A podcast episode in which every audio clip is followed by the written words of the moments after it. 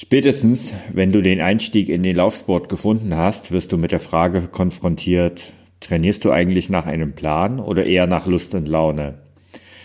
Denn während beim Kraftsport ein Trainingsplan fast schon obligatorisch ist, trainieren beim Laufen die meisten einfach so vor sich hin. Zu einfach ist schließlich auch die Bewegung und so richtig viele Möglichkeiten gibt es nicht, außer eben einfach laufen zu gehen. Wirklich?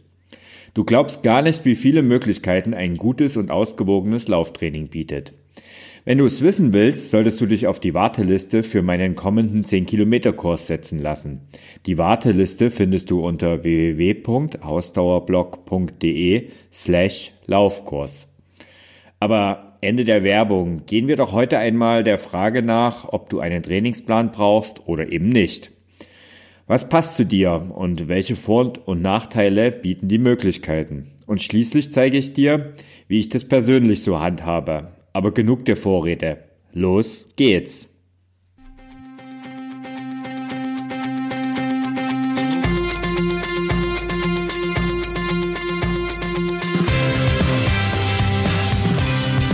Endlich mehr Sport, der Podcast für Couch Potatoes und Gelegenheitssportler, die mehr Bewegung und Sport in ihr Leben bringen wollen.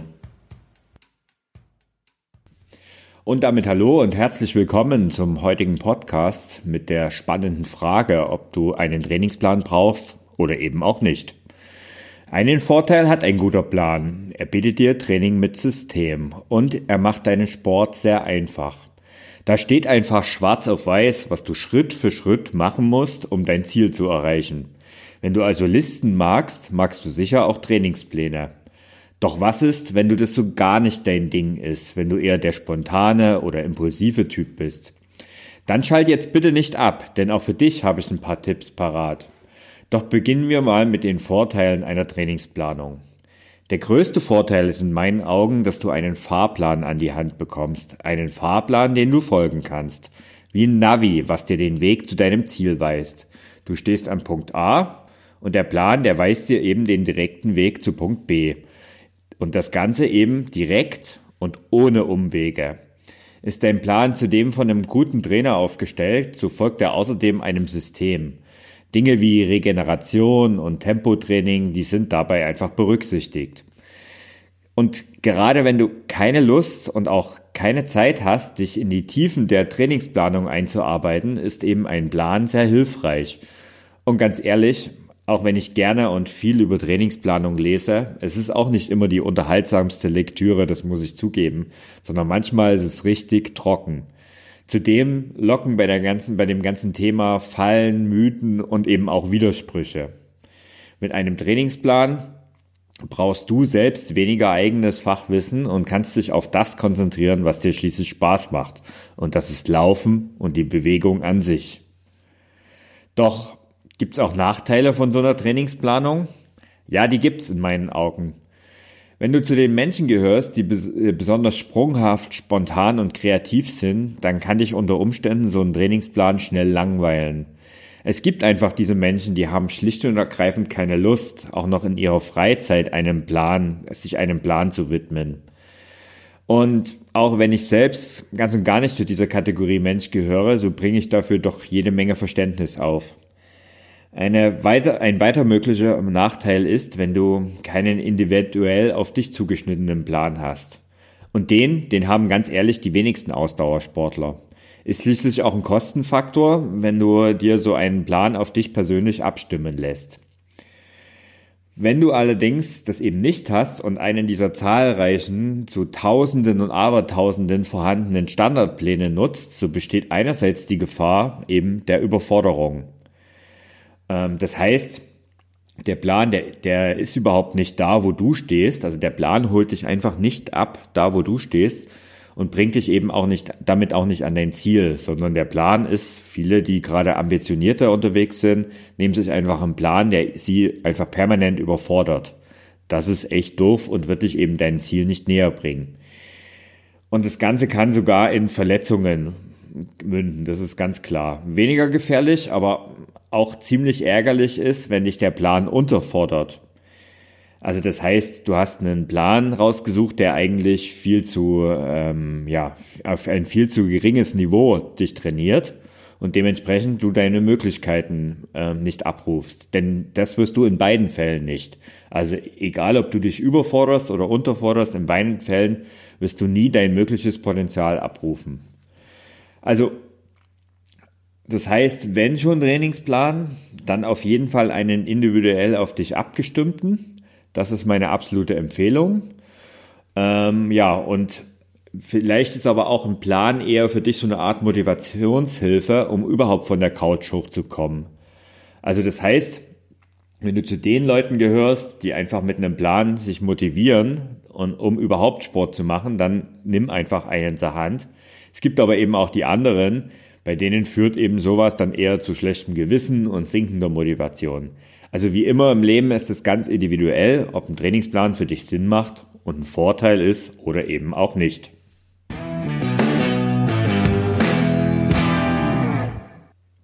Schauen wir uns mal als nächstes an, was in so einem guten Trainingsplan gehört.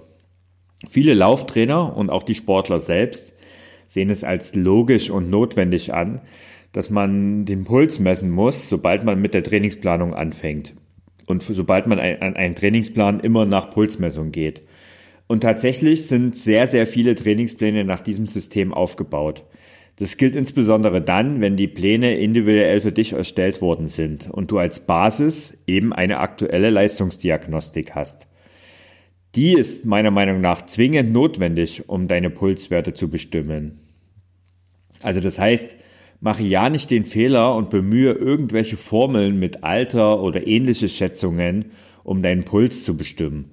Auch den Werten deiner Pulsuhr würde ich nicht blind vertrauen, selbst dann nicht, wenn sie wie bei einigen modernen Uhren von Garmin oder auch Polar ähm, irgendwelche Bereiche ermittelt. Die sind meiner Meinung nach immer ziemlich ungenau. Die Pulsmessung allein ist sinnlos, wenn du eben deinen Maximalpuls und die entsprechenden Werte nicht kennst. Und genau die lassen sich am besten mit einer Leistungsdiagnostik feststellen, sei es eben in einem Institut, aber es geht auch auf freier Wildbahn. Aber ich schweife ab. Pulsmessung ist nämlich keineswegs die einzige Möglichkeit der Trainingssteuerung. Gerade beim Laufen, da hat sich die Pace, also die, deine Geschwindigkeit in Minuten pro Kilometer bewährt. Um eine bestimmte Zielzeit zu erreichen, sind deine Trainingseinheiten entsprechend mit verschiedenen Geschwindigkeiten, also eben genannter Pace in Minuten pro Kilometer aufgebaut. Wenn du dann jetzt deine Leistung realistisch gut einschätzt und du zudem noch überwiegend in flachem Gelände trainierst, dann spricht meiner Meinung nach absolut gar nichts gegen eine solche Trainingssteuerung. Im Gegenteil. Denn da gibt's noch das Thema Körpergefühl. Gefühl fragst du dich jetzt vielleicht beim Training? Naja, wenn du mal in den vorderen Bereich der Startfelder bei Läufern mal die Leute dort fragst, so werden dir die Spitzenläufer unter den Hobbyläufern, die werden dir, äh, also vor allen Dingen die erfahrenen und ambitionierten Läufer, deutlich zu verstehen geben, dass sie in den meisten Fällen keinesfalls nach Puls trainieren. Also gerade im Laufbereich ist es sehr verbreitet. Ähm, und meiner Meinung nach ist tatsächlich mit steigender Erfahrung diese Messung auch weniger wichtig. Auch wenn ich beim Training äh, durch meine Sportuhr immer, also ich selbst, immer einen Pulsmesser dabei habe, so kann ich dir auch ohne den Blick auf diese Uhr und auf meinen Pulsmesser sicher auf fünf bis zehn Schläge genau meinen aktuellen Puls nennen. Und viel genauer sind auch die meisten Pulsuhren nicht. Vor allen Dingen nicht die, die den Puls am Handgelenk messen. Doch es gibt auch absolut gute Argumente für die Pulsmessung. Das wichtigste Argument, die überwiegende Mehrheit der Freizeitläufer, die läuft einfach zu schnell, um dauerhaft besser zu werden. Denk mal kurz drüber nach, denn unter Umständen gilt es auch für dich. Denn viele brauchen einfach den Blick auf die Pulsuhr, um sich dementsprechend zu bremsen oder, falls es gewünscht ist, auch mal richtig Gas zu geben. Ich kann das absolut nachvollziehen. Auch ich habe erst durch die Pulsmessung gelernt, mein Training irgendwie richtig zu steuern. Doch genau deswegen solltest du dich aus meiner Sicht trotzdem nicht zum Sklaven deiner Pulsuhr machen lassen, sondern eben höre auf dein Gehörgefühl und lerne es vielleicht auch ähm, deinen Puls zu erkennen, ohne dass du immer wieder den Blick auf die Pulsuhr legst. Das ist auf Dauer aus meiner Sicht viel, viel wichtiger. Und noch eins, ähm, wenn du Anfänger bist und noch keine Stunde am Stück durchlaufen kannst, so solltest du in meinen Augen auch komplett auf die Pulsmessung verzichten. Als Einsteiger ist dein Puls am Anfang ohnehin immer zu hoch. Das gibt sich aber mit steigender Kondition und vor allen Dingen dann auch, wenn du nicht immer versuchst, deine Bestzeit in jedem Training zu steigern. Ach ja, und wenn du lernen möchtest, wie du ohne Pulsmessung und mit ganz viel Spaß deine ersten 10 Laufkilometer am Stück schaffst, dann schau mal in meinen Laufkurs. Wie schon erwähnt, unter www.ausdauerblock.de slash Laufkurs kannst du dich auf die Warteliste setzen lassen. Den Link dazu habe ich natürlich auch in die Show Notes heute gepackt.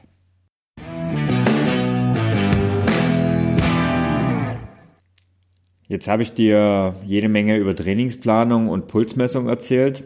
Bleibt noch die Frage, brauchst du das wirklich? Also ich finde nicht unbedingt, denn auch das Training frei Schnauze hat so seine Vorteile, aber eben auch ein paar Stolperfallen. Beginnen wir mal mit den Vorteilen vom Training nach Gefühl und Lust. Wenn Sport für dich in erster Linie Spaß und Entspannung ist und du keinerlei Wettkampfambitionen hast, dann brauchst du keinen starren Trainingsplan. Das gleiche gilt, wenn es für dich absolut normal und Gewohnheit ist, dass du mehrmals pro Woche Sport machst. Dann kannst du ganz ungeniert frei Schnauze sporteln. Den Druck, einen Trainingsplan folgen zu müssen, in Anführungszeichen, hast du nämlich nach diesem Prinzip nicht. Wenn draußen die Sonne scheint, kannst du deine angedachte Laufrunde ohne Reue in eine wunderbare Radrunde ändern. Kommt wieder einmal das Leben dazwischen und deine Sporteinheit muss morgen statt heute stattfinden, so plagt dich kein schlechtes Gewissen. Der Spaß an der Bewegung, der steht im Mittelpunkt und nicht eben die Zielerreichung. Ist es nicht eine wunderbare Leichtigkeit des Seins? Ja, aber mit dieser Leichtigkeit geht eben auch eine riesige Gefahr einher. Warum heute Sport machen, wenn es eigentlich auch morgen geht? Und warum eigentlich morgen, wenn auch übermorgen möglich wäre? Die Faulheit in Form deines inneren Schweinehundes ist ein ganz besonderer Freund des planlosen Trainings. Mit jedem Argument für einen Trainingsplan hat dein Schweinehund ein Argument weniger parat.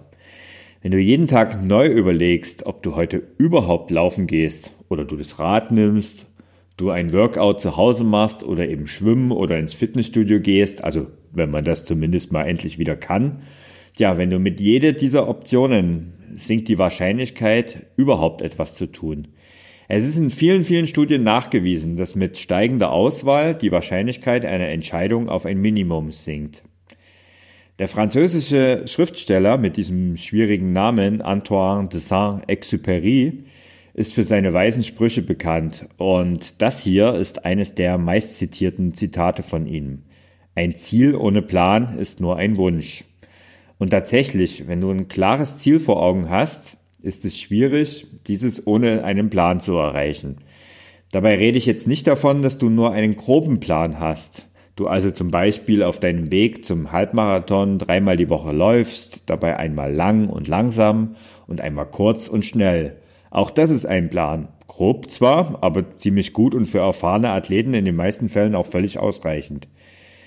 Wenn du mich zum Beispiel dieses Jahr fragst, ob ich nach einem Plan trainiere, so werde ich dir das verneinen. Übrigens zum ersten Mal in meinem Sportlerleben. Schon vor Corona hatte ich außer dem Berlin-Marathon, Halbmarathon, der jetzt ja abgesagt wurde, dieses Jahr keinerlei Wettkampfambitionen. Also habe ich mich am Anfang des Jahres gefragt, warum soll ich eigentlich nach Plan trainieren? Ähm, ich wollte von Anfang an dieses Jahr mal mit weniger Druck, weniger Zwänge und dafür mit mehr kleiner Genuss- und Glücksmomente beim Sport versuchen. Und ähm, gerade in den jetzigen Zeiten, also ich habe das natürlich am Jahresanfang noch nicht gewusst, wie sich das entwickelt, aber gerade in den jetzigen Zeiten, da kann ich dir das auch unbedingt empfehlen. Und dennoch, mein Training folgt trotzdem einer klaren Struktur und damit auch so eine Art Plan. Der sieht dann so aus, dass ich mindestens viermal pro Woche Sport machen will.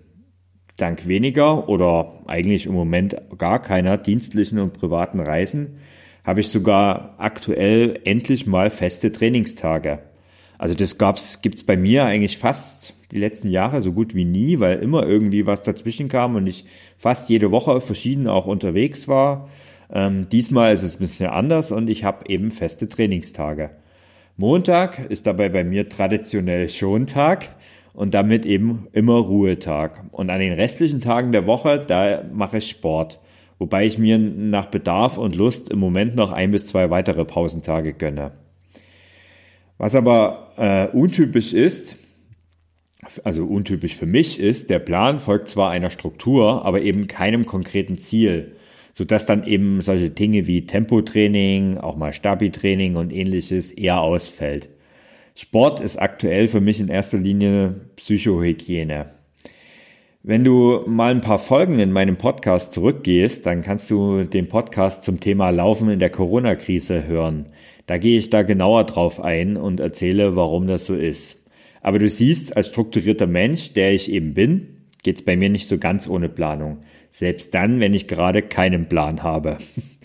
In den vergangenen Jahren habe ich zudem die Sache mit der Trainingsplanung viel, viel ernster genommen.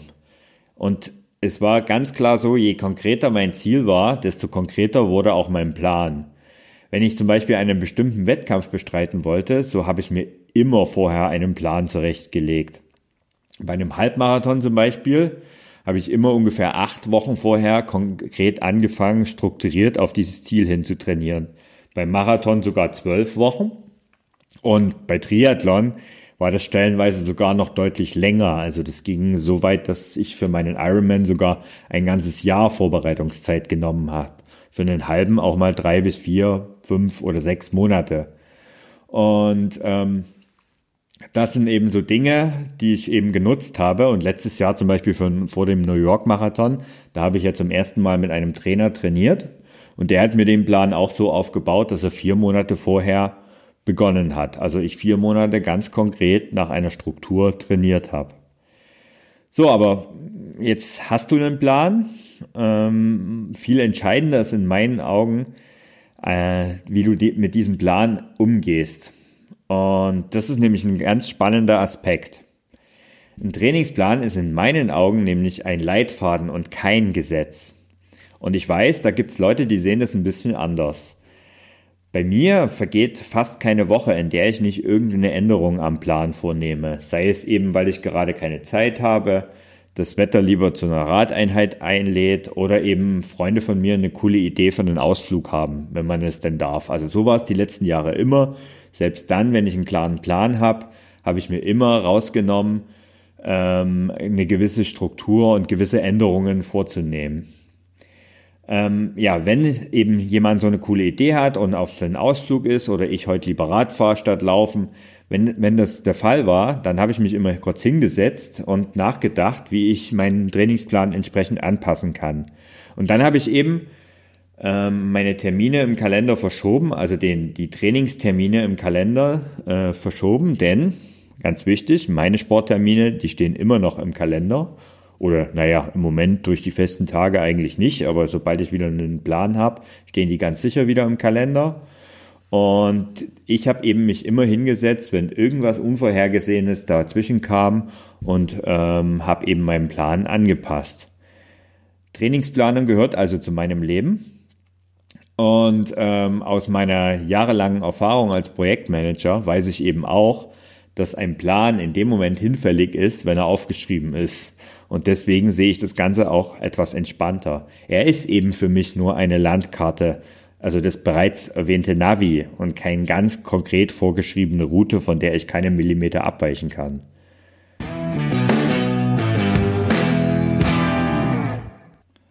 So, zum Schluss noch einmal zusammengefasst.